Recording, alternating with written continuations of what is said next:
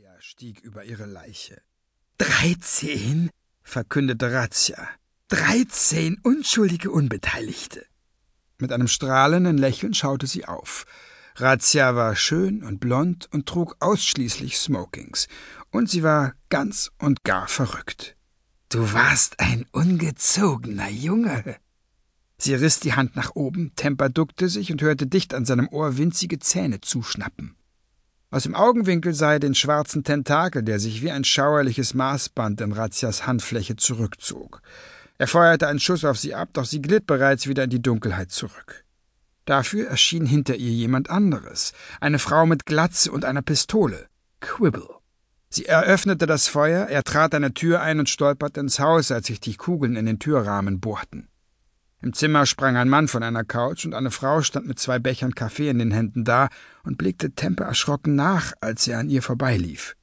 Er stürmte die Treppe hinauf. Das Paar schrie und lief ihm nach, und jetzt hörte er ein Baby weinen. Er eilte ins Elternschlafzimmer und sah durch die zurückgezogenen Vorhänge einen jungen Mann auf dem Dach gegenüber, schlank und mit unerhört platinblonden Haar. Nero. Temper blinzelte und der junge Mann war verschwunden. Verdammt, murmelte Temper. Er lief zum Fenster und plötzlich war Nero neben ihm und stellte ihm ein Bein. Temper stolperte und fiel gegen die Wand. Er drehte sich um und hob die Pistole, doch Nero war schon wieder an seiner Seite, entriss ihm die Waffe und richtete die Pistole direkt auf Tempers Brust. Er hatte einen Freund mitgebracht, der ganz in schwarzes Leder und Gummi gekleidet war. Eine Maske bedeckte den gesamten Kopf. Hinter den getönten Linsen waren nicht einmal seine Augen zu erkennen. Hey, Lethe! Temper hockte sich hin und winkte schwach. Was soll das? Lethe betrachtete ihn eine gefühlte Minute lang. Ich wusste, dass du nie wirklich einer von uns warst. Temper zuckte mit den Schultern. Im Nachhinein sagt sich das leicht. Ich hab's in deinen Augen gesehen, fuhr Lethe fort. Trotz deiner Schwüre und deiner hitzigen Beteuerungen verabscheust du die Sterblichen nicht annähernd genug. Temper lehnte sich mit dem Rücken an die Wand. Weißt du, es ist mir schon immer schwer gefallen, Leute zu hassen, nur weil sie anders sind als ich. Das hat was mit meiner Hautfarbe zu tun. Verbirgt sich unter dieser freakigen Maske möglicherweise ein Bruder? Auf dem Gang draußen tat sich etwas und Lethe trat beiseite, als Razzia hereintänzelte. Memphis und Quibble stießen das junge Paar hinter ihr in den Raum. Schaut her, wen wir unten gefunden haben, sagte Razzia.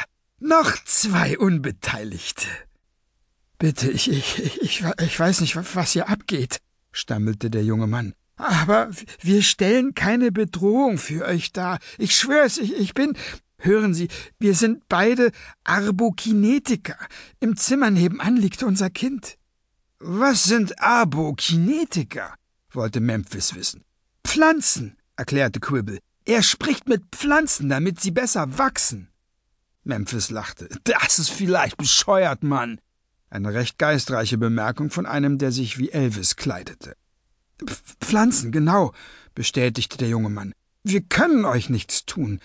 Wenn ihr uns gehen lasst, werden wir. Quibble richtete ihre Pistole auf seinen Kopf, doch Lethe hob die Hand. Aber, aber, selbst wenn sie mit Pflanzen reden, sind sie immer noch Zauberer. Wir töten keine Familienmitglieder, wenn es nicht unbedingt sein muss. Danke, sagte der Mann. Vielen Dank. Hey, wir stehen doch alle auf derselben Seite, fuhr Lethe fort. Das Baby begann zu schreien und Lethe schaute Quibble an.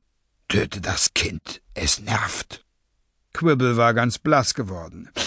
Ich mach's, erbot sich Razzia vergnügt, doch Lethe schüttelte den Kopf. Nein, ich hab gesagt, Quibble soll es machen, also wird Quibble es auch machen. Bitte, flehte Quibble. Es ist doch noch ein Baby. Lethe beobachtete sie durch die getönten Linsen seiner Maske.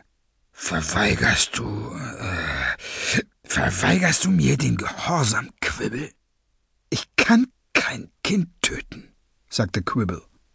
Sie hob ihre Waffe und zielte direkt auf Lethes Gesicht.